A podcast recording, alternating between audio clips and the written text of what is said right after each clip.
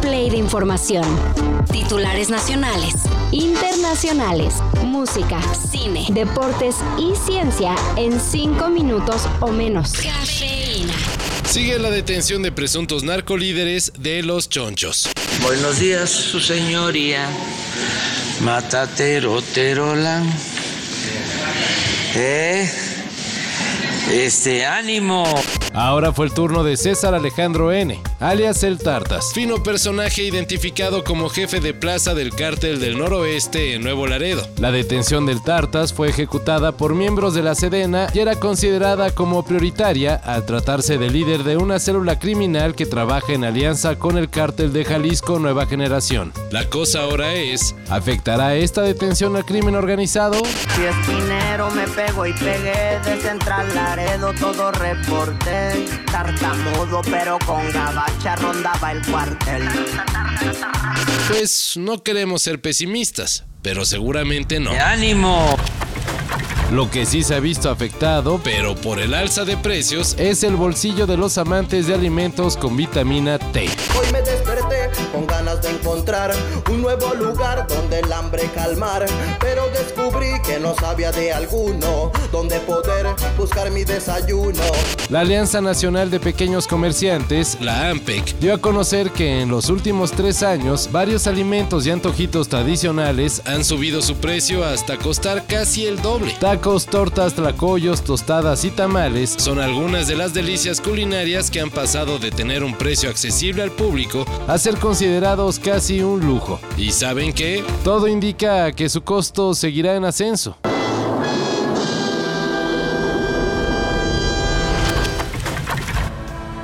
Algunos de los más pesimistas fans de Radiohead ya casi dan por muerta a la banda inglesa, luego de hacerse evidente que Tom York y Johnny Greenwood le han dado prioridad a The Smile. Sin embargo, podría ser que eso sea solo en apariencia.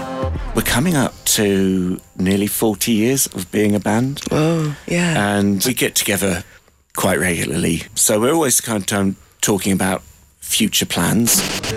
En entrevista con NME, Phil Selway, baterista de Radiohead, aseguró que ya hubo pláticas entre todos los miembros de la idolatrada banda y que aunque no hay nada concreto, puede ser que muy pronto estén de regreso. Sin embargo, eso de muy pronto, entre comillas, sería, si bien nos va, hasta finales del próximo año ya que The Smile sacará disco a inicios de 2024 y ya tiene agendada toda una gira.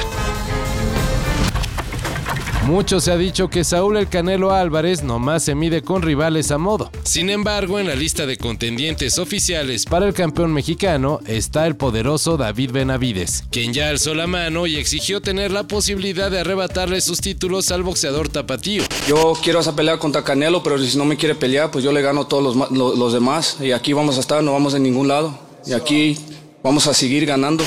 De acuerdo con Benavides, solo es cuestión de que el Consejo Mundial de Box le ordene al Canelo aceptar la pelea y listo. Habría un tiro de buen nivel en mayo próximo. ¿Y pues qué pasaría si el Canelo se niega? Pues nada más y nada menos que el exboxeador e ídolo de los amantes del deporte de los golpes Juan Manuel Márquez sugiere que se le despojen de sus títulos y desconocerlo como campeón.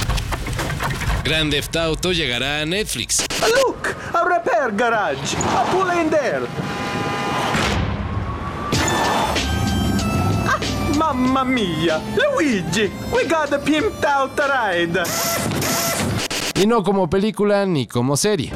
Tres de los títulos de la exitosa franquicia de Rockstar Games estarán disponibles en la plataforma streaming para ser jugados como en una consola. Grand Theft Auto 3, Grand Theft Auto Vice City y Grand Theft Auto San Andreas estarán disponibles en el catálogo de videojuegos de Netflix a partir del 14 de diciembre y podrán ser disfrutados por cualquier persona suscrita a la plataforma que cuenta con smartphones con sistema iOS o Android. Uy, pues así sí pago la suscripción, ¿no? Todo esto y más de lo que necesitas saber en sopitas.com. El guion corre a cargo de Álvaro Cortés y yo soy Carlos el Santo Domínguez. Cafeína. Un shot de noticias para despertar.